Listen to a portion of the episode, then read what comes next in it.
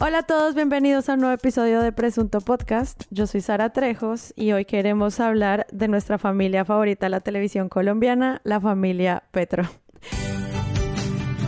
Y para eso, ¿qué hubo Santiago Rivas? ¿Cómo está? ¿Cómo le va? Hola, querida directora, ¿cómo va todo? ¿Cómo la trata el extranjero? Grabando mi último episodio a distancia. La próxima semana ya nos vemos Por para grabar otra vez.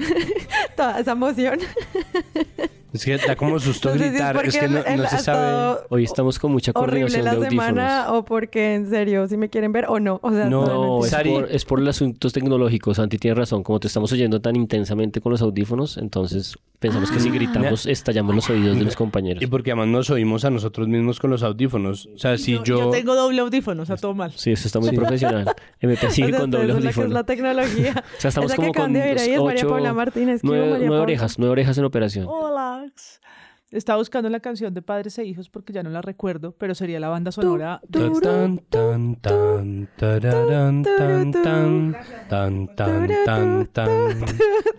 Gracias a ustedes por tararearla, porque es... Yo me acuerdo que El hubo un fondo- momento de Padres e Hijos que empezó a tener letra. ¿De porque verdad? antes era solo música y luego hubo un momento, como en la época ya en la que Gaby y Charlie tenían como 17 hijos, que hubo, hubo una parte en la que cantaban con letra y yo me la sabía, obviamente. Y la letra eran los Padres e nombres de todos. Como, como modo de vida. ¿Ah? Sí, Y la, y la letra eran los nombres de todos, como Ana María, Federico, Daniela, los- Pedro y Julius. Acabo de entrar a Caracol y está capítulo 1972 de Padres e Hijos. Eso es, es Capítulo- más corto que One Piece, pero ahí va. Huepucha, Como capítulo dice- 2004, Como hice yo para no verlo nunca. 2108. Puedo seguir. Esto es una puja, ¿quién da más? 2129, 2135. Solo lo hice para entender la canción. Pero es que ¿cuántos años duró Padres e Hijos? Esta última temporada está heavy, pero digo, Es de la... Todos los años. ¿Qué opina Juan Álvarez? Bienvenido a Presunto Podcast. Nunca en la vida vi padres e hijos. Me disculpo ¿Qué? con la cultura Ay, popular ahora colombiana. como se va. Me tengo que ir de acá. Por favor, háblale de la puerta del estudio, o sea, ya ¿no que yo no estoy ahí. Había televisor, pero había, había nada más, no una, mientas. una férrea educación comunista, entonces no me dejaban ver esas cosas. No, mentiras, no, no sé. eh, tal vez lo tengo extraviado en mi memoria, pero no lo tengo muy Estábamos presente. todos después del colegio viendo Padres e Hijos y Juan Álvarez leía Dostoyevsky. Eso me da una distancia para tratar este o sea, episodio. y yo que por ejemplo no me vi café porque en mi casa mi abuela se veía las aguas mansas, estoy escandalizado con las declaraciones de Juan. Escandaloso, no, explosivo. Juan Álvarez declara no haberse visto Padres e Hijos. Este video es viral, esta grabación es viral. Oigan, yo estoy acá terminando una ensalada, pero ¿ustedes qué comieron? Tengo envidia. Eh, comimos eh, berenjenas apanadas en forma de eh, lasaña. Una especie de lasaña de berenjenas. ¿En dónde? En el barrio. Ah, esto sí es el episodio, entonces. Perdón.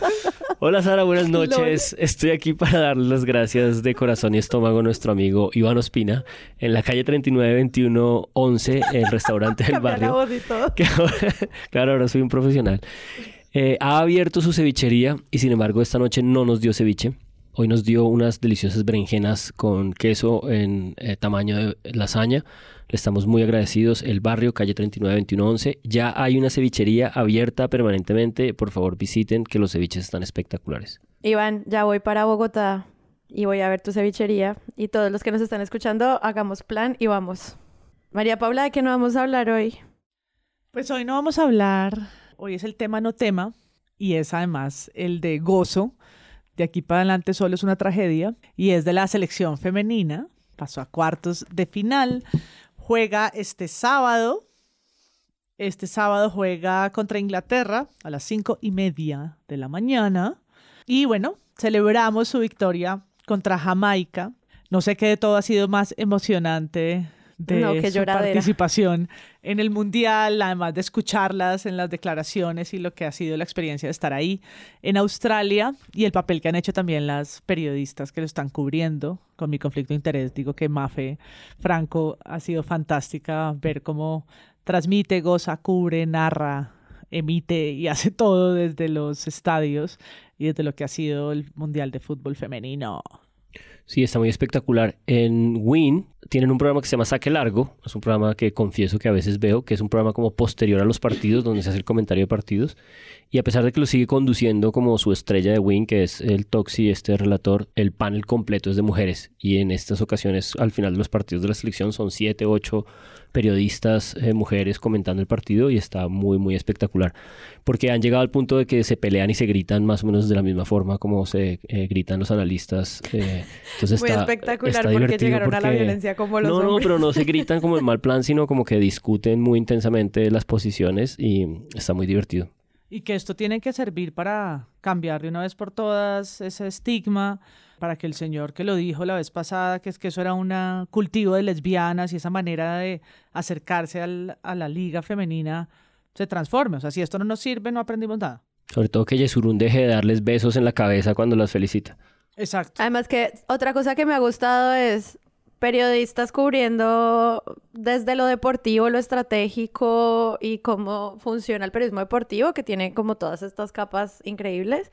Y al mismo tiempo, como ya lo ha hecho Santiago en, otro episodio, en otra conversación que tuvimos, quienes están haciendo las denuncias y recordando que las cosas no siguen siendo justas y haciendo la evaluación pertinente de lo que está ocurriendo en el país. Entonces siento que se están evaluando todas las aristas y eso me encanta. Sí, pues hay un trabajo por parte de, medios de comunicación feministas que de otra manera no cubren nada de fútbol, que ha sido muy interesante, transmisiones casi en directo de manifiesta, menciones en jacarandas, en- o sea, artículos en volcánicas, o sea, una cosa que envuelve un poco un contexto más amplio y a eso se le suman unas publicaciones muy interesantes de Vorágine, con videos conducidos por Laila Bushihab, que habla precisamente sobre las condiciones, que sacaron una investigación hablando Sobre las, las condiciones en las que juegan las futbolistas profesionales en Colombia y el recuerdo, por supuesto, de todas las personas que están vetadas.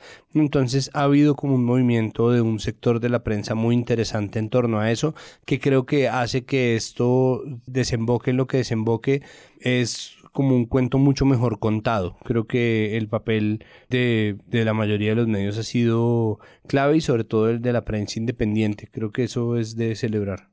Sí, sí, sí, increíble. Santi, ¿de qué no vamos a hablar hoy? Hoy no vamos a hablar otra vez sobre el robo de La Ecopetrol. Que destapó el millonario robo de combustible a Ecopetrol, habló en exclusiva con Noticentro 1 CMI.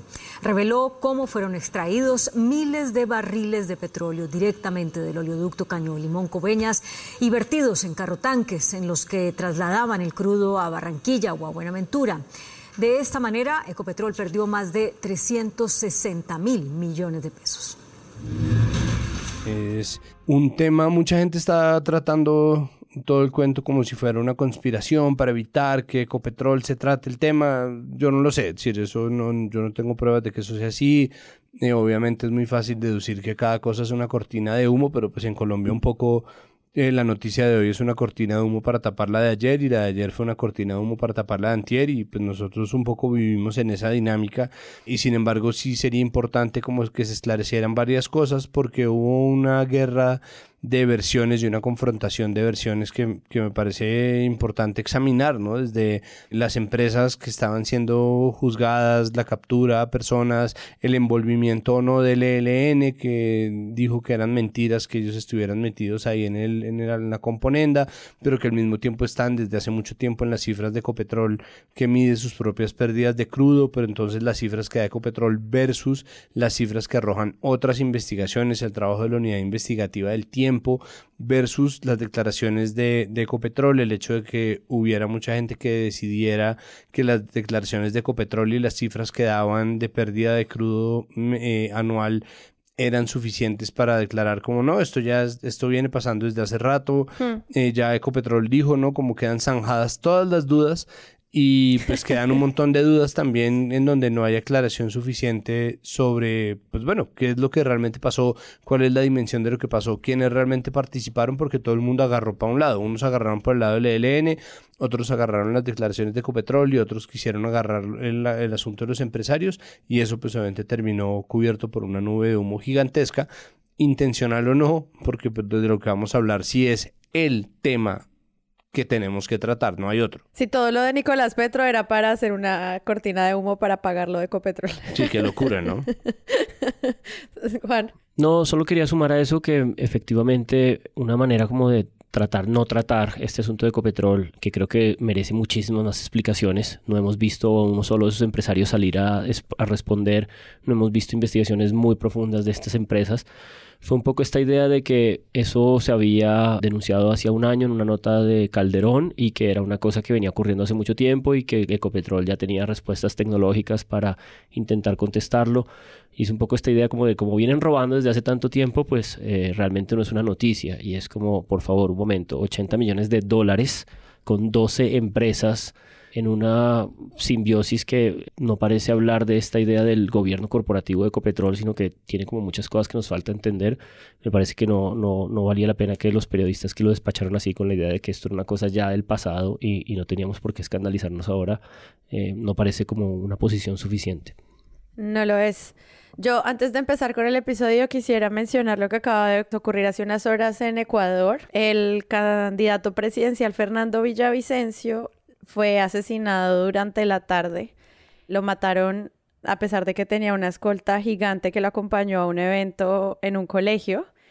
Y pues esto obviamente mm, es un tema que hay que hablar en algún momento porque ¿qué está pasando con las amenazas del cartel de Sinaloa, esto cómo tiene que ver con un magnicidio en un país pues tan cercano a nosotros, cuáles son las implicaciones que esto tiene, los periodistas que están investigando el tema están saliendo del país, ya han pasado muchísimas cosas en torno a la libertad de prensa en Ecuador, o sea, las cosas se están poniendo muy difíciles, toda nuestra solidaridad con los periodistas ecuatorianos que están cubriendo el tema del narcotráfico en Ecuador y que por culpa de su cubrimiento tienen que salir del país y la situación está muy difícil, no sé qué va a ocurrir y cómo se va a estabilizar el camino presidencial para Ecuador, pero no importa la línea política, no se pueden asesinar a los candidatos presidenciales. Estos magnicidios afectan muchísimo las agendas y obviamente todo lo que está detrás.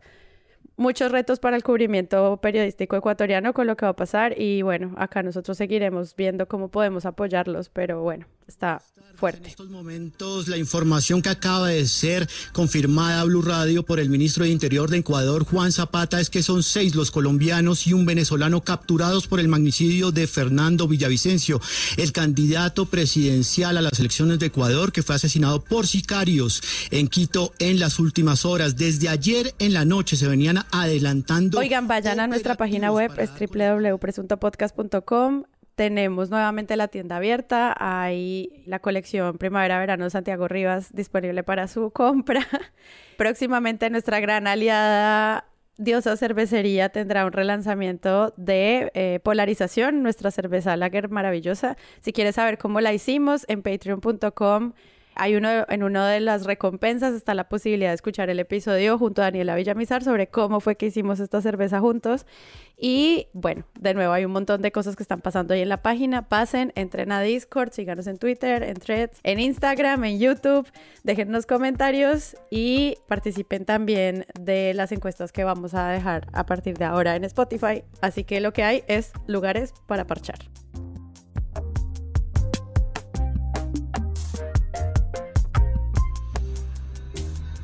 Pues a través de un comunicado la Fiscalía General de la Nación señaló que fueron capturados aquí en la capital del Atlántico muy temprano, hacia eso de las 6 de la mañana, Daisuris Vázquez y Nicolás Petros. Luego fueron trasladados hasta este punto en el centro de Barranquilla, donde se Adelante,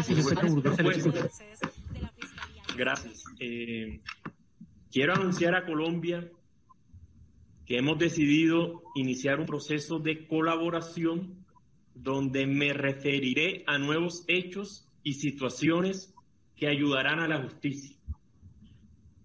Lo hago por mi familia y por mi bebé que viene en camino. Las confesiones de Nicolás Petro ante la Fiscalía y que fueron reveladas en la audiencia de hoy. Según el fiscal Mario Burgos, el hijo del presidente reveló que parte de los dineros irregulares que recibió fueron a parar a la campaña del hoy presidente Gustavo Petro dichos dineros. Que se sepa la verdad y, bueno, eh, quiero aclarar algo sí. que es importante aclararlo, eh, que de los dineros que recibimos Daisuris y yo, sí. de Santander López Sierra y de Gabriel Isaca, Ni mi papá, ni el gerente de la campaña, Ricardo Roa, sabían de, de, esos recursos, sabían que, que, nosotros recibíamos esos aportes y obviamente no sabían que, que, que parte de esos aportes yo lo utilizaba para, para la campaña. Es importante hacer esa aclaración. Sí. Pero bueno, hay otras circunstancias. Pero hay otras platas. personas. Eh, sí, eso es importante. Hay otras, platas que sí entraron y que él sí sabía, como lo de Euclides. Bueno, eso ya yo no puedo comentarlo, Vicky. Eh, pues estoy en un proceso de, de, negociación con la fiscalía. Hay muchos hechos, muchas personas, muchas situaciones. No me cuente detalles y yo le voy a... Llevamos una semana donde la noticia en torno a la familia de Gustavo Petro se llevó todos los titulares. Vimos términos como telenovela, sacudida de país, fin de la era, la semana más difícil del gobierno Petro, de todo. Hecatombe. Y acá quisiera empezar por ahí. El mayor escándalo político del gobierno Petro fue uno de los grandes titulares que vimos, al menos la primera semana. ¿Por qué creen que se dijo eso en los medios de comunicación? Esta gran narrativa de otra vez la peor semana de Petro a vísperas de su primer año de gobierno.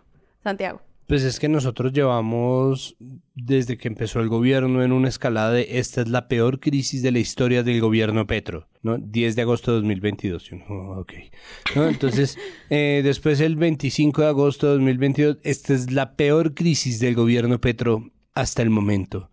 Y entonces en esas llevábamos, ya nos hemos quejado en varios episodios, yo he dicho que nos están enloqueciendo, que esto pues es absolutamente demencial.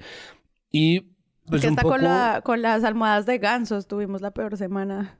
Claro, exacto. se me han olvidado las almohadas. La, peor semana. De... Entonces, en la peor crisis, y esto ya de verdad ya lo habíamos hablado en algún punto, se convirtió en una escalada, que es la palabra que usó Juan para hablarlo por fuera de micrófonos, y era así. O sea, una escalada que va hacia la peor crisis, y es verdad que se ha configurado un escenario en donde cada vez hay una peor crisis, ¿no? Está entonces la salida de los ministros, y entonces está el escándalo de Laura Sarabia, después las declaraciones de Armando Benedetti, después, ¿no? Como que... Y después ese escándalo se desinfla, pero entonces aparece uno nuevo, y esta cosa, pues con Nicolás Petro es definitivamente el escándalo más grave que ha vivido, ¿no? Y la crisis más grave que ha vivido el, gobierno de Petro. Lo que pasa es que eh, esa denominación palidece frente a lo que se quisiera lograr, porque de nuevo cada noticia o cada revelación explosiva o no, veraz o no, viene acompañado de una guerra de opinión que termina mm, al mismo tiempo intensificando y desgastando todo, ¿no? Como que mucho más rápido se consume en tiempo récord toda la noticia y toda la información y todas las opiniones de la gente porque el tiempo de la opinión es mucho más rápido que el de la noticia, que es además un tiempo bastante rápido en general, ¿no? Nosotros hablábamos pues hasta qué punto estos trámites toman tiempo, ¿no? Toman mucho tiempo. Por ejemplo, quienes hemos seguido el caso Uribe, primero frente a la Corte Suprema y después frente a la Fiscalía, pues hemos tenido que ver una audiencia cada tres, meses, tres, cuatro meses. Por años. Y no, además no hay nada concluyente por parte, un, poco por la labor de la Fiscalía.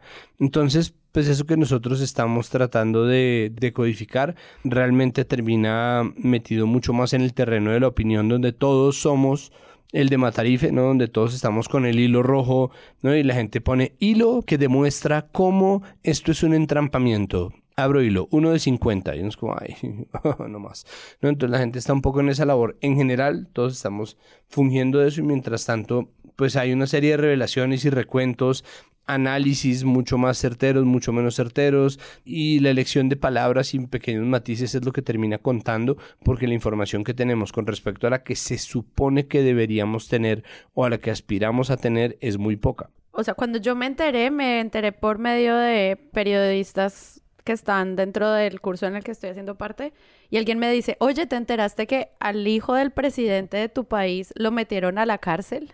Así llega la noticia. Claro. Obviamente cuando se empieza a desencantar, porque como te hay un proceso en el que hay unas horas en la que la fiscalía no puede hacer la orden de captura y como que todo esto está lleno de un montón de material para que los medios cubran, pues te empiezas a dar cuenta. Pero cuando uno le llega esa información como consumidor de noticias, llega con ese escándalo. Sí, porque este universo penal, judicial, pues siempre tiene como ese impacto en titulares eh, rápidos y cómodos, ¿no? Siempre se titula a la cárcel tal persona y casi nunca se distingue si es una detención preventiva, si es una captura, cuál es la instancia. Y a propósito de esto, pues bueno, esta noticia eh, lleva más que una semana. Realmente eh, tenemos estas primeras entrevistas de Dai Vázquez eh, como en marzo fue que calculamos. Recordar, por ejemplo, que esto es como tan impactante que nos condujo a grabar hace ocho días en medio del momento de la captura de la audiencia de imputación y cuando estaban en el proceso de la medida de aseguramiento, grabamos en medio como de esa suspensión y tuvimos que cancelar el episodio porque es un poco eh, la cantidad de información y la magnitud de los, de los hechos hizo que todo lo que habíamos conversado hace una semana pues resultara mm, obsoleto muy rápidamente. Y a propósito de eso, me parece que así como el hongo de la noticia, el, el, el, tamaño de la, de la, bomba de hongo que se crea eh, alrededor de todos los hechos, pues produce todo mm, este levantamiento de polvo que confunde todo y lo hace tan difícil porque además el universo jurídico es un universo de unas minucias y de unos detalles que hacen difícil la, reportería y la precisión en la comunicación eh, de los medios al respecto. Creo que también paralelo a eso ocurrió un hecho como de una envergadura muy grande que fue muy difícil de obviar incluso para la oposición más recalcitrante y es el hecho de que inmediatamente cuando se enteró pues el presidente de la República tomó una posición pública, al menos una posición pública de una altura y una envergadura también muy extraña y muy difícil de asimilar y de reportar, que fue esta idea de no intervenir, ¿no? Eh, esta idea de consolidar su distancia frente a este hijo mayor, el otro Nicolás, y creo que poco esa, esa posición de Petro también fue pues una cosa muy, muy tratada, muy reflexionada, incluso hasta el día de hoy sigue apareciendo y, creo que como en la fuerza de estas olas nos hemos movido y, las consecuencias de esto es un poco lo que, lo, que, lo que sigue ocurriendo y lo que estamos tratando de entender. Así como la noticia produjo esta, esta eh, digamos, eh, magnitud eh, en el cubrimiento, yo creo que también se ha dispersado mucho, es decir, hay como unas esquirlas de análisis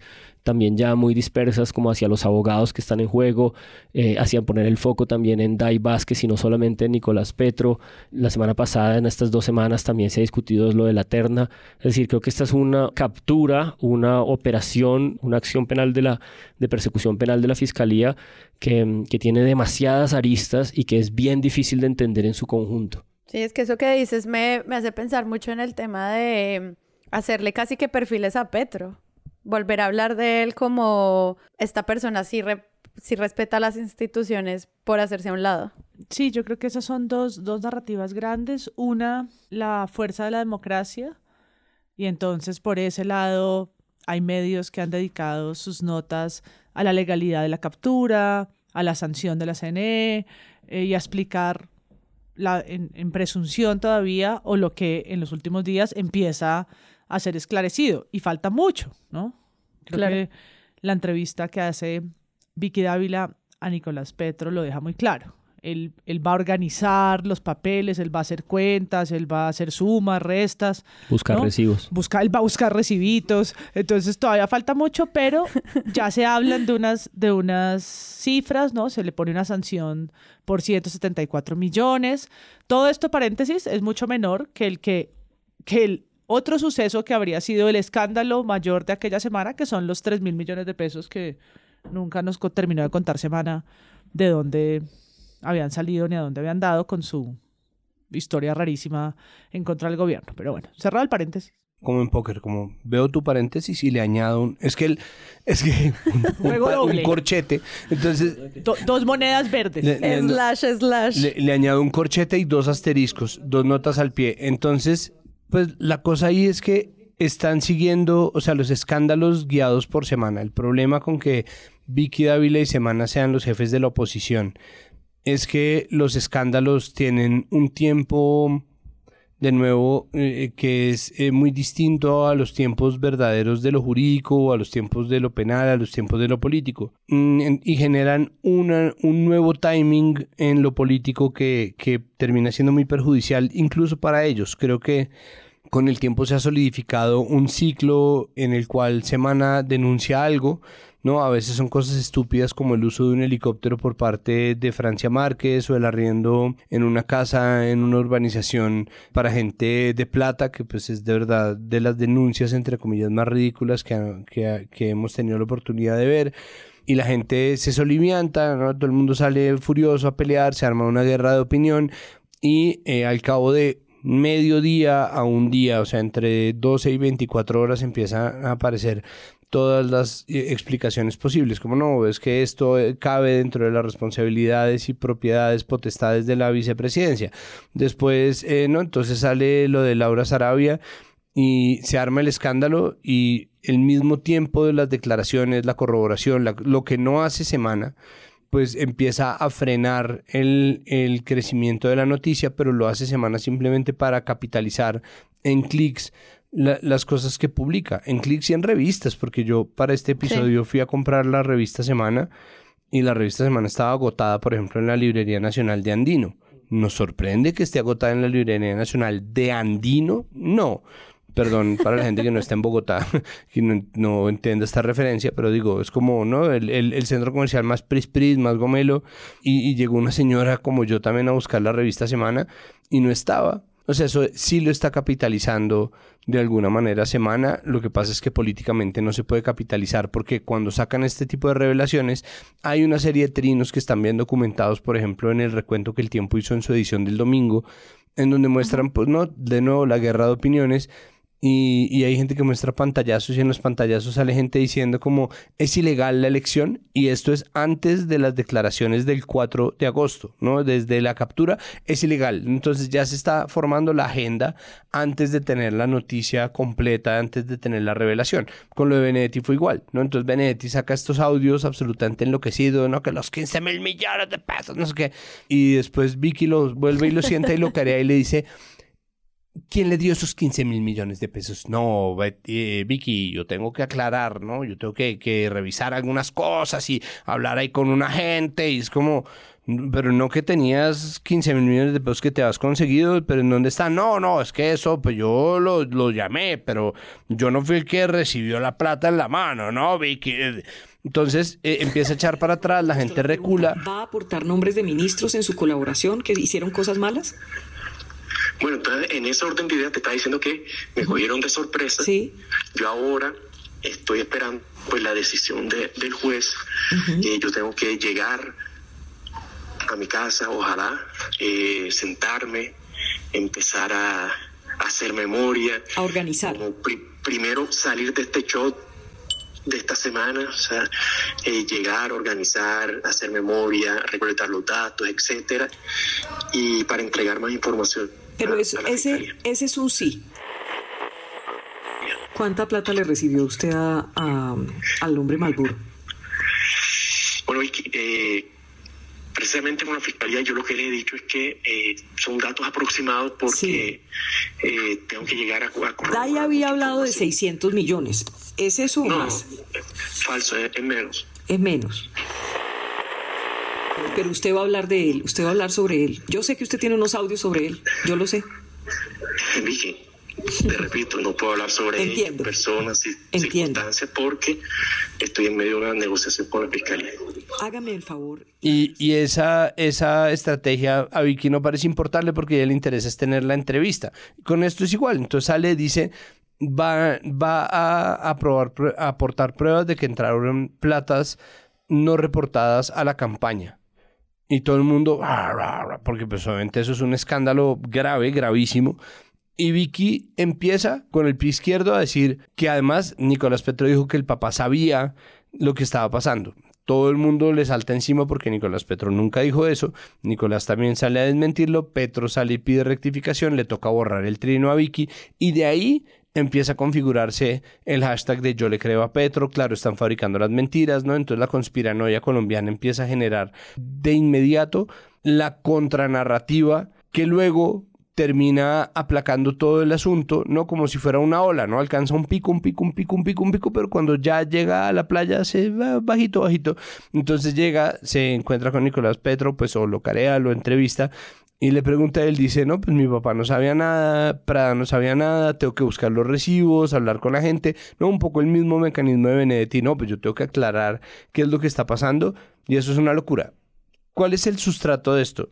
Esto genera una codependencia entre el gobierno y Semana. Eso está generando una codependencia entre el gobierno y Semana porque el gobierno se ha visto fortalecido en ocasiones por cuenta del mal trabajo periodístico de Semana, ¿no? En las marchas en donde más le ha salido gente a Petro fue después del escándalo de Benedetti, cuando la gente dijo, pues no, yo no le creo a Vicky, le creo a Semana. Entonces el gobierno va a empezar a necesitar también del escándalo para mantenerse vigente. El problema es qué tanto de eso va a terminar mellando en la gobernabilidad real, porque finalmente las cifras de gestión no por mucho que se mantenga el gobierno a flote y vigente, por mucho que la fe de la gente se mantenga viva de cara a las regionales o a las presidenciales de 2026, pues se le está haciendo un daño al país porque se está abriendo un boquete en la gestión. Yo creo que sí es evidente y se va a comprobar con cifras muy pronto, y Vicky escribirá el trino, de la audiencia que está ganando semana a cuenta de este tipo de historias, esta y las que nombramos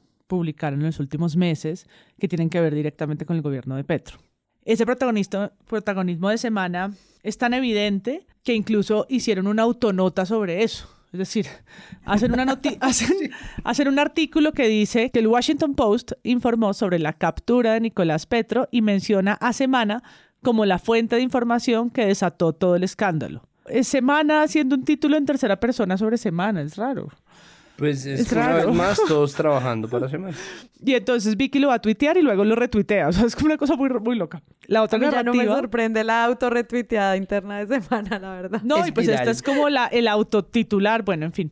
La otra narrativa, y por eso arrancaba yo con padres e hijos, tiene que ver es con la construcción de una tragedia familiar.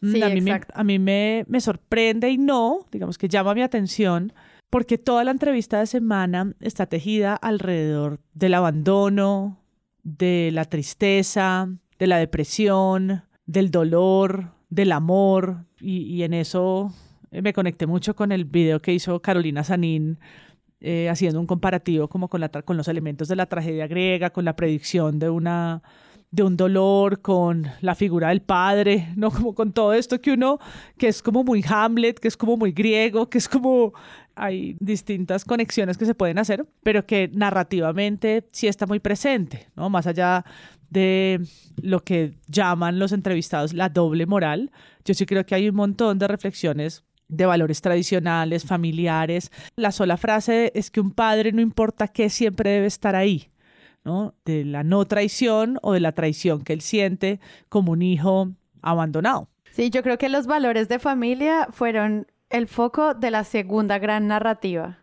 Tanto Petro diciendo es que él tiene que aprender de sus errores, que eso en otras palabras puede ser nunca defender la inocencia de su hijo, sino enfrentarlo para que él aprenda y los medios, como dijo Juan hace un, hace un tiempo, usan eso para el cubrimiento y para los titulares y para lo demás. Entonces sí, esta segunda gran narrativa de Petro, el mal padre, Petro, el mal padre pero buen presidente, Nicolás, el mal hijo pero el buen padre porque ahora lo va a hacer todo para poder cuidar a su hijo que viene en camino. Un montón de moralismo en ese cubrimiento, o sea, se lo vi desde Felipe Zuleta hasta yo no sé a quién más, hasta María Jimena Duzán, no sé. ¿Cómo lo vieron ustedes aportando a lo que acaba de decir María Paula? Y no creo que nazca únicamente como de la manera de organizar la historia de los medios, creo que está también un poco en las declaraciones de Nicolás Petro, es decir, creo que sí hay una sustancia en la manera como él, en el que él lo ha vivido, ¿no? Eh, en la manera como, como Petro mismo contestó hace unos meses. Un ángulo que a mí me interesó mucho y que se distancia de este asunto familiar es un poco el que tomó, por ejemplo, Noticias 1 y Vorágine, Vorágine sobre todo con una nota muy, muy extensa, concentrándose un poco en Dai Vázquez y sacándola de ese plano familiar de la traición, el resentimiento, y eh, reconstruyendo un poco sus actividades de los últimos años y sus relaciones con la gobernación del Atlántico y mostrando que ella es una operadora política.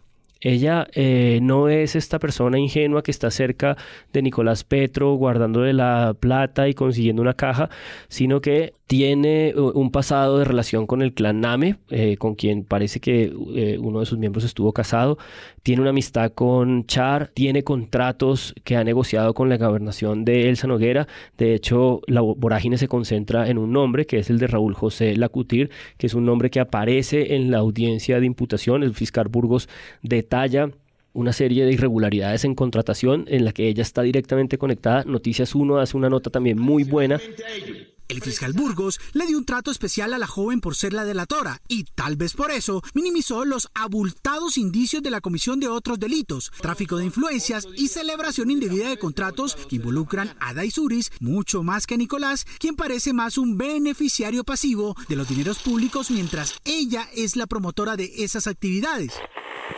sobrina de César Vázquez, a cuyo nombre Daisuris puso una mansión para ocultar su propiedad. Su madre es Lizeth Castro, una habitante de barrios populares que fue impulsadora en los almacenes olímpicos de los Char. Lizeth ha sido tradicional activista en las campañas electorales de Alex Char, consiguiendo votos. Conoció a Pedro Name, padre de su hijo menor de edad. El apellido Name es tan característico de las castas políticas del Atlántico como el de los Char. Pedro Name es pariente cercano de Iván Name, actual presidente del Congreso, y del senador José David Name de la U y expresidente de esa misma corporación. El ex esposo de Daisuris es beneficiario de contratos en las alcaldías de Barranquilla dominadas por los Char. Al final, ¿quién pierde? Los audios y mensajes de su celular delatan la intensa actividad que Daisuris desarrollaba para conseguir contratos públicos para sí. Consta que ha sido beneficiaria de la gobernación del Atlántico, cuya titular es Elsa Noguera, de la Casa Char y madrina del hijo de Daisuris, al menos durante dos Y ahí, en ese, en ese ángulo, que rescataría de hace ocho días cuando grabamos y no pudimos salir. una de las cosas que a mí me interesó mucho fue cómo todo el mundo estaba volcado sobre la audiencia y la silla vacía se volcó hacia un lugar completamente diferente que era el del conflicto que había ocurrido justo esa semana, que fue la semana en la que se cerraron las inscripciones a las candidaturas de las elecciones regionales. La silla vacía se concentró en el conflicto que hubo en el pacto histórico porque pues hubo un despelote de avales, de cosas que llegaron tarde, una pelea gigantesca y ellos conectaban eso como con el despelote y, la falta de, liderazgo que hay en el pacto histórico en la Colombia humana en el Atlántico, que es un poco resultado pues de esto, de estas tensiones y de este mierdero en el que está, digamos, el proyecto político eh, gobernista desde hace semanas, meses, cuando todo esto se ha estado descubriendo. Entonces, Creo que todo eso conduce a esta idea de que, bueno, después yo creo que Nicolás Petro sí ha sido más o menos contradictorio, podría recular, la información no está completa, pero creo que una de las preguntas periodísticas que sí está ahí en la sangre y en el ojo de mucha gente y la silla vacía es una de las que más claro lo tiene, por eso cuando hace estas notas de organigramas, pues son organigramas desalpicados muy distintos al organigrama de la fiscalía.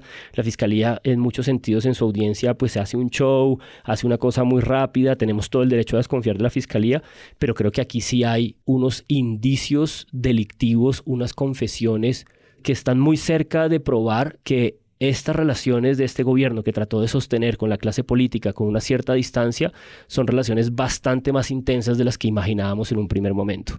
Y esto siempre lo supusimos que podía pasar, que podía ser la negociación en la costa, tal, pero en el fondo es un poco la, la la línea que, que, creo que el centro en su momento trató de argumentar políticamente, que Laura Artila lleva mucho tiempo tratando de sostener, y es que el, pacto histórico no tuvo una relación ni distante ni virtuosa con los clanes políticos del Atlántico, y creo que cada vez va siendo más claro y que, que, faltan muchas explicaciones, ¿no? Que aquí hay un gobierno que, que sí está con un boquete gigante al que le faltan muchas, muchas explicaciones. Y esto, paradójicamente, eh, es virtud de, de, una fiscalía en la que tenemos todo el derecho a desconfiar, pero que también sabe que está siendo muy vigilada y que en este caso tiene que hacer un trabajo muy meticuloso y muy cuidadoso. Mucha de la concentración periodística también se, se, se, lanzó a esta idea de que eh, en los chats aparecía Char y sin embargo al Char no lo mencionan. Lo mismo pasa con la Cutir está muy muy bien ese complemento periodístico, pero, pero esto está, creo que está muy lejos como de un escenario en el que sea posible una, una reculada o sea posible una cosa que no avance muy delicadamente. Creo que eso además hace conexión clara con lo de Oscar Iván Zuluaga. O sea, ahora sí entendemos cabalmente para qué era lo de Oscar Iván Zuluaga. Era una cosa que tenían ahí guardada, que no podían, digamos, omitir para lanzarse en esto que estaban construyendo durante estos cuatro meses y que creo que tienen bastantes, bastantes más pruebas de las que eh, hasta ahora estamos asimilando, digiriendo, entendiendo y que creo que portales como La Silla Vacía, como Vorágine, como Noticias 1, saben por dónde hay que seguir investigando para, para entender periodísticamente y entender la noticia de si efectivamente el pacto histórico recibió dinero y cuál es el grado de conocimiento de sus directivas. Juan hablaba sobre el organigrama como lo dibuja la silla vacía, que varias veces lo hemos hablado acá, es un gran medio para tener el mapa a la mano, ¿no? Como para estar al tanto del mapeo y creo que es importante antes de pasar a como a la parte sobre no la historia secreta lo que presenta cambio que está muy interesante pero que cuenta como la historia la crónica de eso al, al primer artículo de un cubrimiento de tres artículos de varias páginas que hace el tiempo en su edición el domingo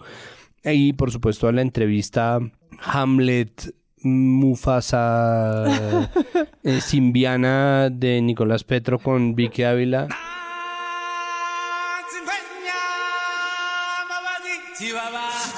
Ahora sí, aquí se armó. Entonces, bueno, entonces él, eh, antes de, llegar a eso, hay otra nota que me parece que vale muchísimo la pena leer y es el, la nota del espectador del domingo. Ah, bueno, en donde Johan Sebastián Cote y la redacción judicial hace el expediente judicial de un terremoto político.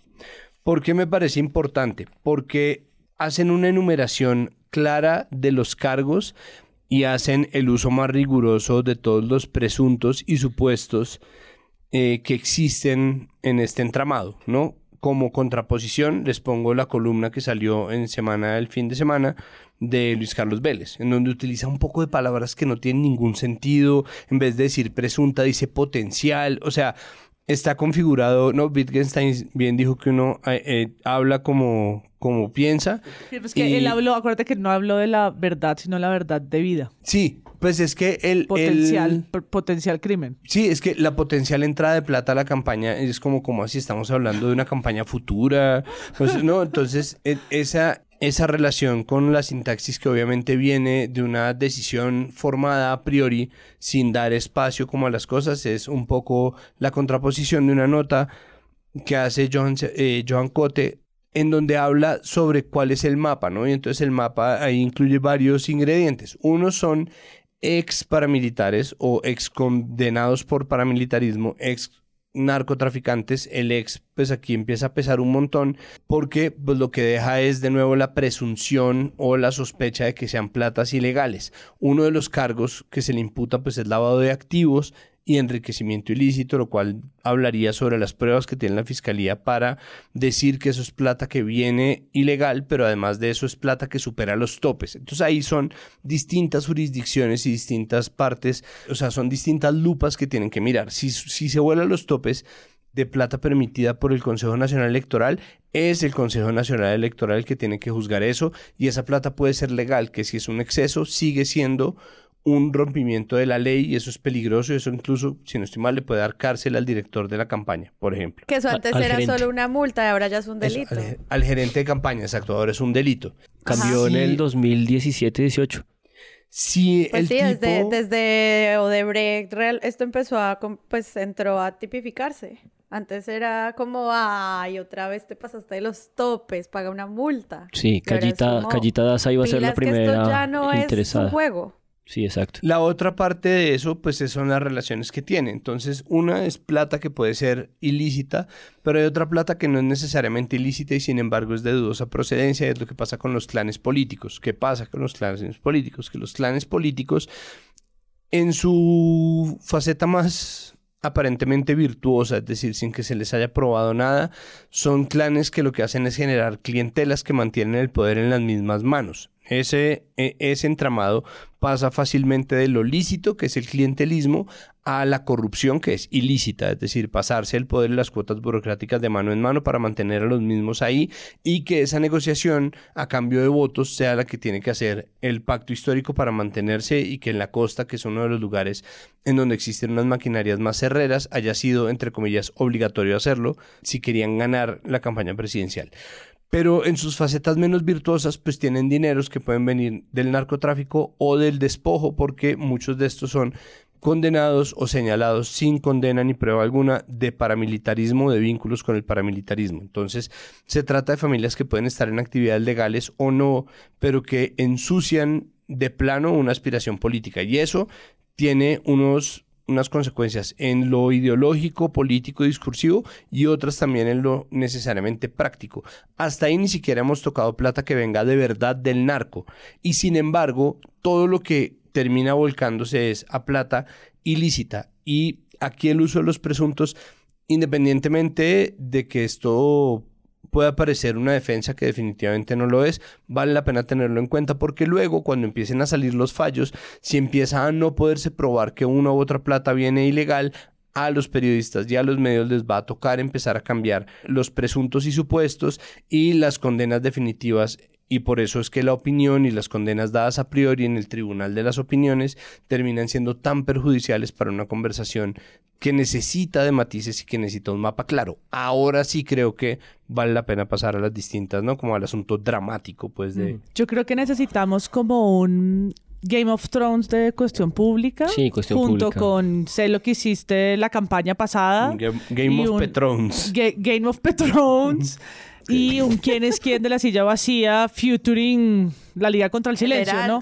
Como más la contratopedia, una cosa así, como, ¿por qué no se Sí, unen? exacto. Para que sea ya no sobre lo testimonial que ha sido la base periodística de todo esto, sino sobre lo estadístico, sino sobre las cifras, los informes, que es lo que apenas empieza ahora a poder verse si es que finalmente pues Nicolás Petro entrega o no información, cuánta de eso va a ser pública y a la par pues los medios, sobre todo los medios independientes, están en este momento tratando de corroborar algunas de las cosas que yo creo, esto es una opinión muy subjetiva, que yo creo que con poca seriedad ha dicho Nicolás Petro en sus entrevistas, ¿no? Ujú. Voy a buscar los recibos, no, yo no me acuerdo, sí, son ministros, son ministros políticos y gente importante. Dejémoslo en gente importante. Dejémoslo en. No gente importante, gente importante en la costa caribe, ¿qué quiere decir? ¿No? Y a pesar de que Vicky es, es tan insistente y haciendo preguntas tan conducentes a una sola respuesta de lo que ella quiere, ¿no? A lo que ella quiere conseguir, una y otra vez Nicolás Petro responde con pocos argumentos. Evasivas. Evasivo, por supuesto, eh, yo no sé Pues cuántas está logrando veces... algo también, ¿no? Sí, yo no sé La cuántas veces dice pues que él está en un proceso con la fiscalía, que lo sabemos y esa es la mejor excusa de alguien acusado, pero aún así creo que es la semilla de investigaciones periodísticas que seguro serán muy buenas, ¿no? Lo que está ahí en la entrevista es muy larga, en la página, en la impresa son como cuatro páginas, Seis. en digital uno no termina, se le scrolla eso, y si le quita la capa del abandonado y le quita la capa del amor y el mal padre y no sé qué, pues va quedando con nombres, ¿no? Con el nombre Malboro, con momentos, con cifras, con cifras que aparentemente son menos de 600 millones, que creo que son lo que debería ser comparado en unos meses, ¿no? Esto se dijo ahorita, esto se dijo cuando salió la noticia, quedó impreso, quedó en titulares, quedó en los medios que en ese momento lo cubrieron, porque es lo que las fuentes están diciendo. ¿Y qué va a pasar después, no? Como, como cuando salen los dictámenes de las fiscalías 20, los 20 días después, cuando finalmente eh, logran examinar un cuerpo que ha sido asesinado, ¿no? Como qué pasa entre lo, lo que primero CSI dice y lo que 20 días después sucede. Mm. Porque quitándole todo eso, que es por ejemplo lo que hacen los medios internacionales, ¿no? Que no hablan del padre, que no hablan Claro, del abandono, ¿no? claro. Que, que quitan toda la historia dramática de si estaban desnudos o no estaban desnudos, de si él la conoció una semana después y le mintió a su ex De si esposa. se sonreían en, el, Sí. en la Sí. fiscalía. Eso, eso lo, lo noté en las notas del país de España, que es como que limpian eso y uno termina leyendo notas como este señor parece que está colaborando con la fiscalía, lo detuvieron, no lo mandaron a la cárcel, hay que esperar a ver qué pasa. Claro, le quitan, le quitan todas las capas. O sea, lo que tú dices, María Paula, es súper importante porque ya es hora de que veamos realmente cómo se- es que se mueven esos fondos, porque lo que vimos durante estas semanas eran mesas de análisis en las que se caía con, no sé, invitados que hacían política de cerca o de lejos del presidente, donde se decía, esta campaña fue austera. No, no fue austera. Es que, ¿cómo va a decir que fue austera? ¿Usted vio esa P gigante? No, es que eso fue muy caro, ¿no? Pero es que ¿cuántos testigos electorales? Pero es que eso cuesta. Es como, no toda la plata que podría haber entrado no legalmente, podría financiar una campaña de ese tamaño. Al caer en lugares de opinión, es muy fácil también caer en lugares de desinformación si no se sabe realmente qué pasa con esos montos y realmente cuánta plata se mueve dentro de una campaña política en relación a lo que se reporta o no. O sea, siento que eso que tú dices de como este llamado a por fin hablar los números como son, nos va a poder como dar una luz de lo que eso significa. Ya sea que Petro sabe o no, si es una conversación sobre el lugar de Ricardo Roa como jefe de campaña y su lugar en Ecopetrol, retomando nuestro tema no tema, y todo eso siento que va a pasar y yo lo he visto como en los medios armándose despacio porque la primera semana del super escándalo, la opinionitis nos hizo como incluso a nosotros retroceder porque no entendíamos hacia dónde iban esas historias, ¿no? Pero creo que también es el, el lugar que tiene la duda como recurso periodístico. ¿sí? La duda sobre lo que Nicolás Petro está diciendo y los cálculos políticos, los réditos que eso tiene para él, la duda frente a lo que un medio puede publicar, ¿no? Y está bien echar para atrás, está bien esperar, ¿no? Está bien no, no publicarlo tan rápido porque estamos ante un terreno de desinformación, de, de testimonios que se están jugando 30, años en la cárcel, 10, 20, 50, ¿no? Y, que al final el periodismo debería mirar con mucha perspicacia. Claro, y la gente ya estaba hablando de pedir la renuncia al presidente. O sea, es que esa pausa no ocurrió. Claro, a esa duda yo le sumaría la duda más delicada de todas, y es que la fiscalía es un aparato de persecución que está completamente en entredicho.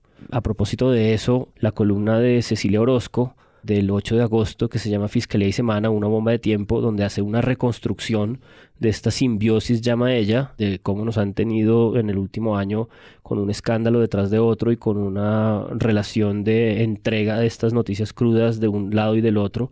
Eh, recordar que en su momento cuando, cuando se estaba investigando después del allanamiento de la Fiscalía a la Presidencia cuál era la oficina en donde se había hecho el, el duplicado espejo del teléfono de una de las eh, personas del servicio de Laura eh, Sarabia. Sarabia, supimos que este coronel de inteligencia que se suicidó tuvo un refirrafe con la fiscalía en un allanamiento porque justamente pidió que no entrara un periodista de semana que la fiscalía quería entrar. Es decir, es un grado de trabajo eh, de velocidad y de, y de politización de la Fiscalía de Barbosa que produce una, una afortunada desconfianza de parte de muchos medios y, de parte también de una parte de la opinión pública. Eh, y eso también es pues muy, muy, muy lamentable y muy peligroso, ¿no? Que por ejemplo, eh, frente al dictamen de medicina legal de ese suicidio hubiera habido como tanta atención, tanto cuidado.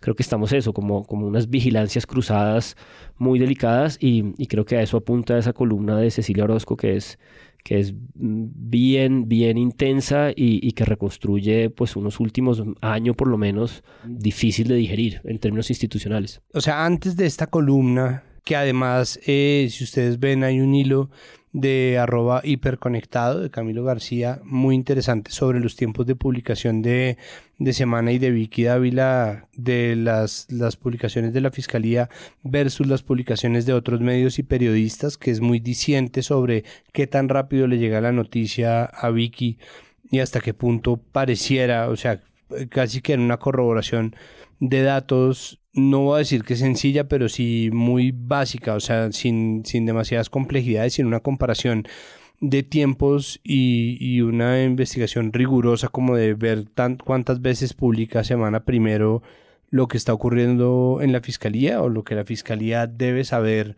de primera mano. Es, es notorio hasta qué punto eso sí es así. Lo que pasa con Cecilia Orozco viene de antes, nos han pedido muchas veces por redes que hablemos sobre el papel que ha cumplido porque así como se ve a, Vicky Dávila como una antagonista autoproclamada del gobierno que está ¿no? atacando constantemente, entonces que lo que hace es hacer persecución y bla, bla, bla se observa a, Gloria Cecilia como una defensora acérrima del gobierno por una serie de trinos y columnas. No, hay una, por ejemplo, que es del 2 de agosto. Entonces dice, no, las evidencias contra Nicolás Petro son contundentes, su conducta huele ilegal, la justicia debe someterlo a la ley, pero también a la humillación por ser de clase media revista, Barbosa investigaría a los hijos de Uribe con igual exposición.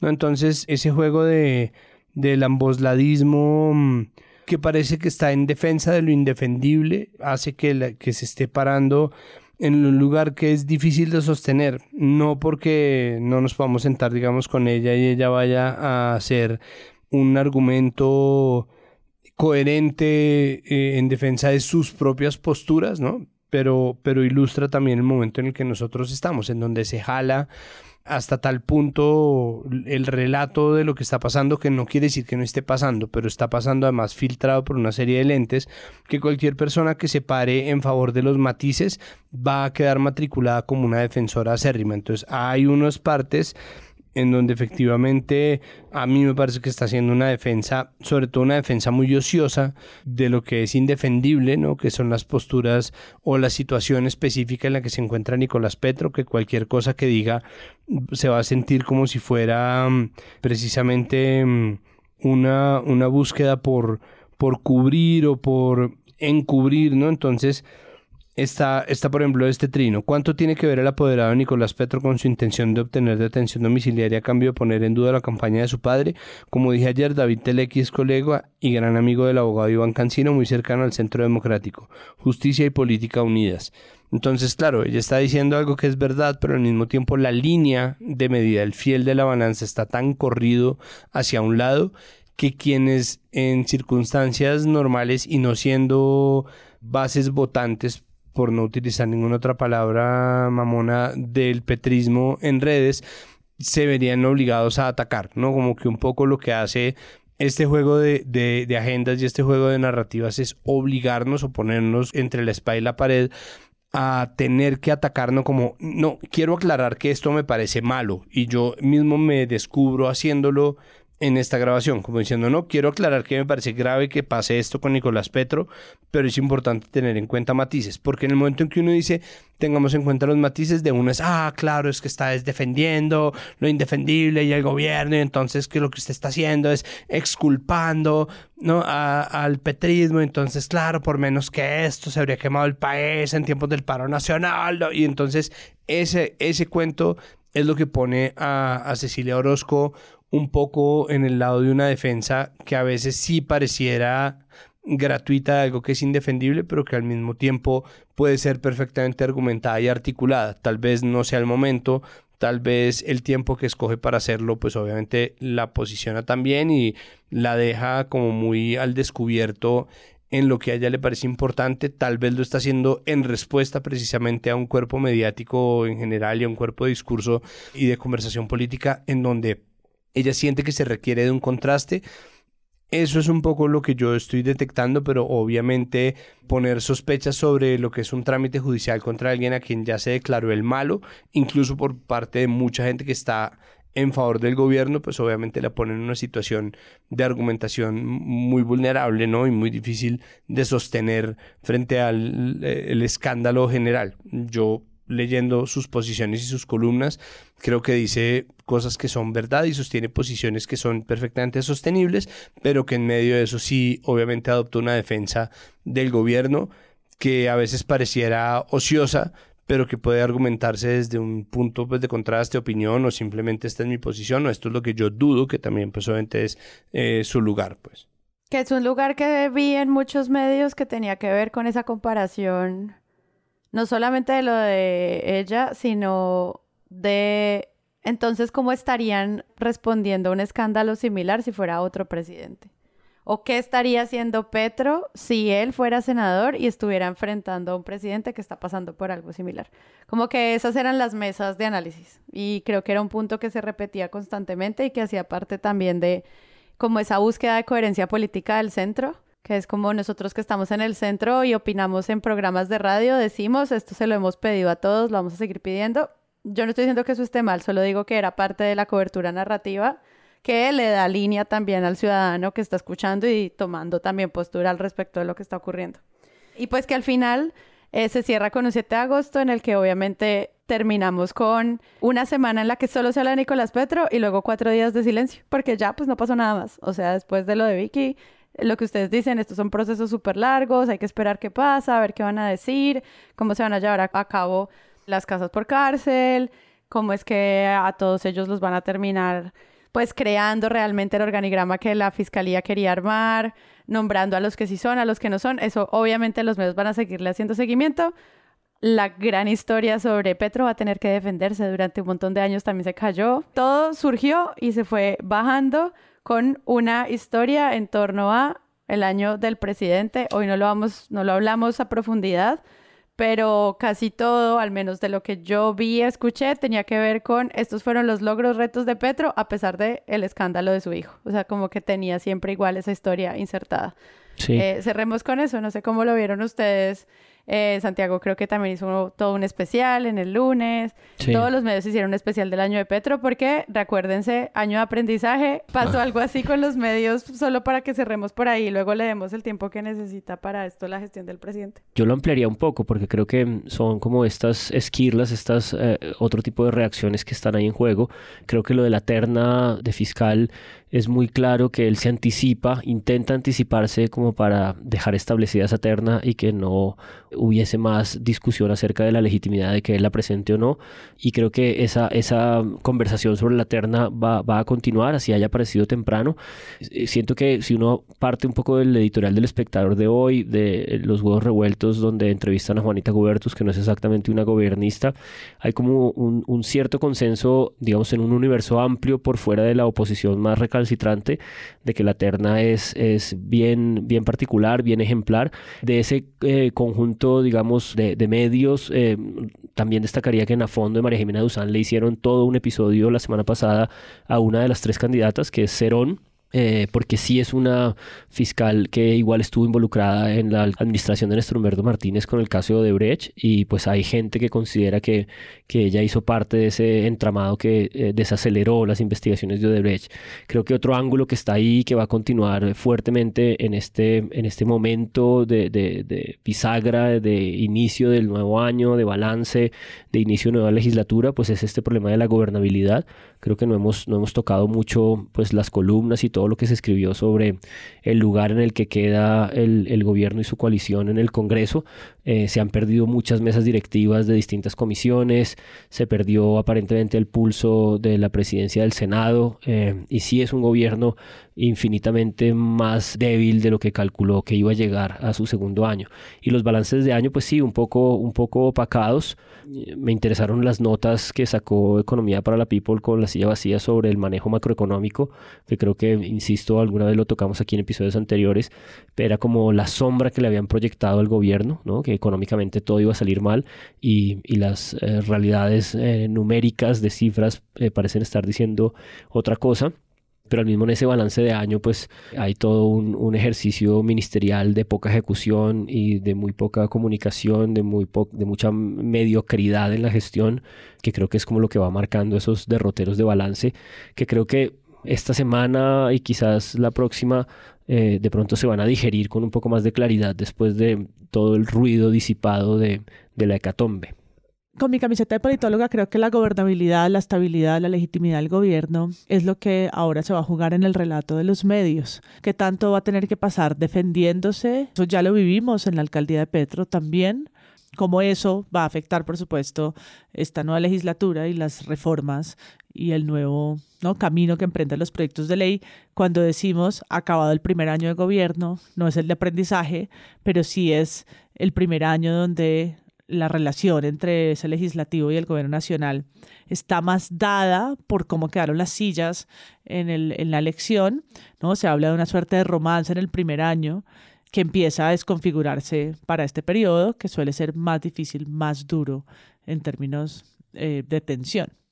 El, asunto con el balance es que tiene que hacerse un balance que también tome en cuenta los escándalos, ¿no? Como que lastimosamente los escándalos se han hecho una parte fundamental de cualquier lectura que se haga del gobierno Petro y hay un punto en el cual es imposible saber qué tanto de esto es fabricado a medida y qué tanto de esto es, ¿no? Como que ya de verdad hay un punto en el que la conversación está tan subida de tono y está tan salida y tan separada de los hechos mismos, de los hechos concretos, de la verdad jurídica, de, la verdad verdad e incluso de la verdad de vida, como dice Luis Carlos, que es imposible tener verdadera certeza de las cosas que ocurren, en cambio sí tenemos una certeza de las cosas que se han dicho, ¿no? Como empezamos con escándalos que eran escandalitos y terminamos con escándalos que son verdaderamente escándalos, que son indefendibles, que son impresentables, pero en los cuales se está tratando de contar desde un escalón más arriba de lo que realmente está pasando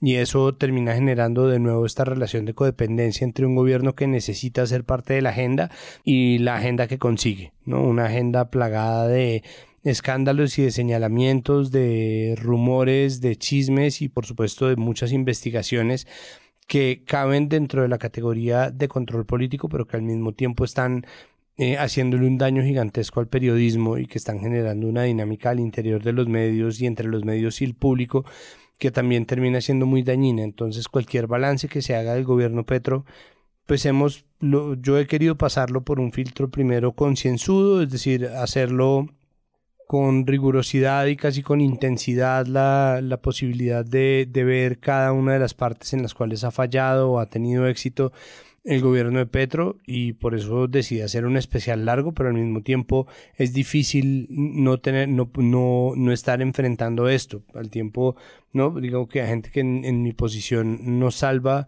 que hacemos eh, periodismo de análisis y de opinión, que no necesitan necesariamente de una unidad investigativa, que no tienen ni gente, ni tiempo, ni presupuesto para hacer investigaciones que otros medios sí van a tener que pasar. Pero los medios investigativos y, los artículos que hacen un recuento están primero cogiendo el mapa, después citando a Simana y citando la entrevista de Nicolás Petro. Entonces, eh, todos tenemos un poco el mismo acervo y parte del acervo termina siendo semana y creo que eso es para volver a Cecilia Orozco Tascón, el difícil vínculo que existe entre Semana y la Fiscalía, que es aparente y que obviamente Vicky señala como si fuera un producto de la envidia, pero que de verdad se está convirtiendo en un problema pues incluso para nosotros, porque a mitad me hastía hablar todos los episodios de semana, pero tampoco parece haber de otra, ¿no? Y esa ineludibilidad de la agenda y de la guerra de discursos es lo que termina convirtiendo esta agenda política en una agenda que combina lo penal y lo investigativo que deberían ser primordiales en términos de esclarecimiento de los hechos con una agenda de opinión que es verdaderamente muy densa y también es muy disparatada.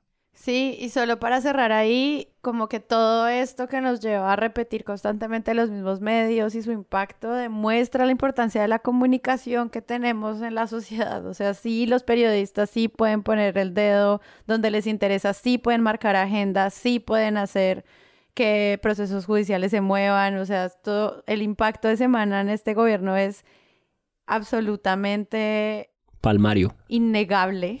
Y yo creo que es algo que en el futuro alguien va a estudiar. Nosotros estamos tratando de hacerlo en caliente, pero que sí demuestra que esto no es solo como, ay, es que ahora la comunicación solo se mueve en redes sociales. No, o sea, los medios y sus agendas sí impactan la vida de las personas y pues eso es lo que nosotros tratamos de ver aquí. Ya luego veremos cómo le da Petro con su paz total, cambio climático, nuevos ministros y etcétera para lo que se viene del año. Eso los medios lo cubrieron muy bien en muchos niveles, se los dejamos en las notas del episodio, pero por ahora quedamos, yo creo que así. Muchas gracias, Santiago Rivas.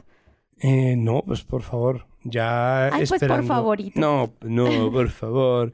No, ya esperando eh, que regreses, Ya Sari. voy, Santi, espérame, guárdame un poquito eso que estás tomando. Espérame, ya nos vemos. Juan Álvarez, Hasta mañana, que estén bien. Sari vuelve pronto. Ya nos vemos, ya nos vemos. Y María Paula Martínez. Vuelve, volver a cantarte, Ricky Martin, hasta que vuelvas.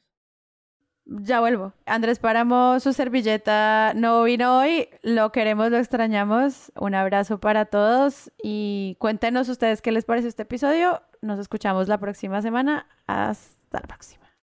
Pero, ¿quién viene, ¿quién viene por allí? ¿Es acaso el doctor Germán Vargas Lleras? ¡Manchis! Vuelva, no sea ridícula. Bueno.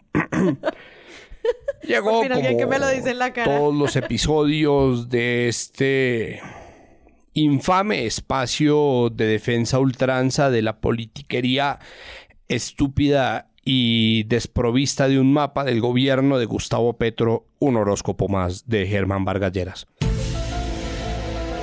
Hoy, el tópico, por supuesto, es ¿Qué frase de la entrevista con Nicolás Petro es usted según su signo? Empezamos con los bravucones ridículos de Aries. Todos sabíamos cuál era el objetivo y todos trabajábamos en torno a eso, era ganar la presidencia. Por eso, a diferencia de 2018, para la campaña de 2022 se aceptaron apoyos de políticos tradicionales. ¿Por qué? Había un objetivo principal que era ganar la presidencia. Muy, muy ariano. Continuamos, por supuesto, ya deberían sabérselo de memoria. O si no, estudien con Tauro. Vicky. Creo que el gobierno se equivocó al querer pactar con los partidos tradicionales para que las reformas pasaran. Sí, son importantes las reformas, pero en este pacto con los partidos tradicionales, con los mismos de siempre, el gobierno olvidó a las bases que lo eligieron. Olvidó a la gente. ¿Qué tal el huevón? Hay muchísima gente decepcionada porque en las regiones que siguen mandando son los mismos de siempre. Conmigo no se meta, huevón. Géminis. No, hay personas que aparecen ahí, pero realmente no han tenido ninguna participación. Una de esas personas es Prada. Te quiero decir, y va a sonar feo y van a decir Nicolás, es una chepesi, yo también lo he dicho muchas veces, pero es la verdad. Yo le inventé a Daisuris que me habían dado unos cupos para que ella me pasara una hoja de vida de una abogada que era amiga suya para tener el contacto de ella. Esa es la realidad, pero como es Géminis tampoco le vamos a creer que esa sea la realidad. Bueno, vamos con cáncer. A ver qué dicen los llorones de cáncer.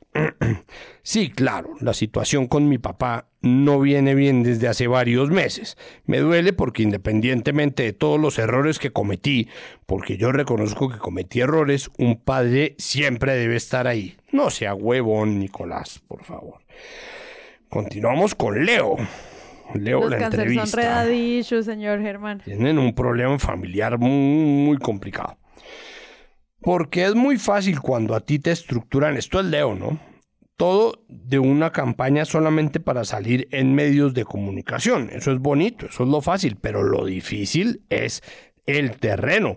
Lo difícil es llegar a un barrio, convencer y seducir a la gente para que voten por el proyecto político. Yo leí seducir y pensé, bueno, Leo. Vámonos con Virgo. Vicky, es que eso dependía del momento y de las necesidades propias de la campaña. Te pongo un ejemplo.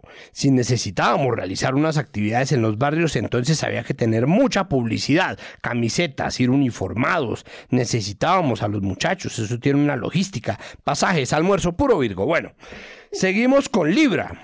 Creo que el país necesita que él pueda continuar. El país necesita que las promesas que él hizo se empiecen a materializar por el bien de Colombia, especialmente en lo social. Ahí está hablando como el ridículo de César Gaviria. Voltearepas. No podemos desconocer que antes de Gustavo Petro el país estaba viviendo una problemática social bastante importante. No sea tan huevón. Ahora vámonos con Escorpión. Eso no puedo comentarlo pues estoy en un proceso de negociación con la Fiscalía. Hay muchos hechos, muchas personas, muchas situaciones que son materia de reserva. ¡Ay no, qué misterio! Cuidado. Vámonos con Sagitario. Fueron circunstancias que sucedieron, pero te respondo lo mismo. O sea, esas personas que dicen que yo traicioné a mi papá, te aseguro que no hicieron más campaña, ni buscaron más votos, ni se asolearon, ni organizaron, ni aportaron más al triunfo de mi papá electoralmente que yo. Este es medio bestia, como los Sagitarios. Vámonos con Capricornio. Es que es una entrevista larga, bueno. En ese orden de ideas te estaba diciendo que me cogieron de sorpresa y ahora tengo que llegar a mi casa, sentarme y empezar a hacer memoria. Primero, salir del shock de esta semana, o sea, llegar, organizar, hacer memoria, recolectar los datos y así entregar más información a la fiscalía. ¿Cuáles datos? Si todo estaba regado en chats. Nos vamos con la gente de Acuario. Los acuarianos tiene que ser como la más extraterrestre de todas las declaraciones de Nicolás Petro. Se me ocurrió que podría ser esta, mira. Por ejemplo, seguramente me van a dar palo por esto, pero mira las manifestaciones que hacía Fico Gutiérrez en la campaña de 2020. No, o sea, confianzo, dígale Federico. Era una parafernalia impresionante y te lo digo yo, que he estado siempre organizando manifestaciones políticas. Eso debió costar muchísimo dinero, por eso te digo, hay mucha doble moral. Por un lado critican eso, pero ellos también lo hacen. Bueno, muy bien. Con Pisces, que para variar tiene una de estas joyas del melodrama. Sí, total. Ese para mí fue un golpe mucho más duro que la misma entrevista de Daisuris en semana. Mucho más duro. Empecé a vivir un periodo de depresión muy fuerte. Qué maricón. Y yo se lo dije a una persona. No es justo lo que están haciendo conmigo. Mire cómo me están tratando. Hice muchas cosas. También me dolió muchísimo lo de Daisuris. Independientemente de cómo terminó nuestra relación. Un absoluto ridículo. Y terminamos ahora sí con la gente de Ofiuco que no existe y por lo tanto, Vicky, te repito, hay circunstancias, hechos, personas que no puedo mencionar en medios de comunicación. Hasta aquí el horóscopo de Germán Vargalleras, su seguro congresista fantasma, columnista, editorialista y pensador.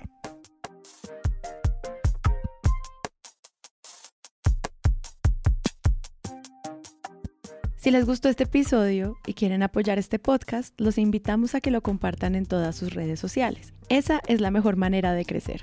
Presunto Podcast es producido por Sara Trejos con el análisis de Santiago Rivas, María Paula Martínez, Juan Álvarez y Andrés Páramo. La postproducción la hacemos Rodrigo Rodríguez del Oro Podcast y yo. Nuestra asistente de producción es Paula Villán de Sillón Estudios. Les invitamos que visiten presuntopodcast.com donde pueden ser donantes y parte de la membresía de Presunto. Con su ayuda podremos financiar este proyecto y diseñar mejoras para ser sostenibles y salir cada semana. Al mismo tiempo, en la misma página pueden encontrar el ingreso a nuestra comunidad de Discord, que si no saben qué es, imaginen un super chat donde cada tema tiene su propio canal desde una selección de memes y titulastres, pero también canales de crítica de medios sobre periodismo de género, internacional, ciencia, político, cultural y chequeos. Todo esto alimentado por la misma comunidad. También pueden escucharnos en nuestro canal de YouTube y en todas las plataformas de podcast. En algunas de esas plataformas nos pueden dejar calificaciones y comentarios. Eso siempre ayuda a que otras personas nos encuentren. Presunto Podcast es producido en Sillón Studios, una red de podcast independiente donde pueden encontrar otros podcasts. Gracias a ustedes por escuchar. La próxima semana esperen un nuevo episodio.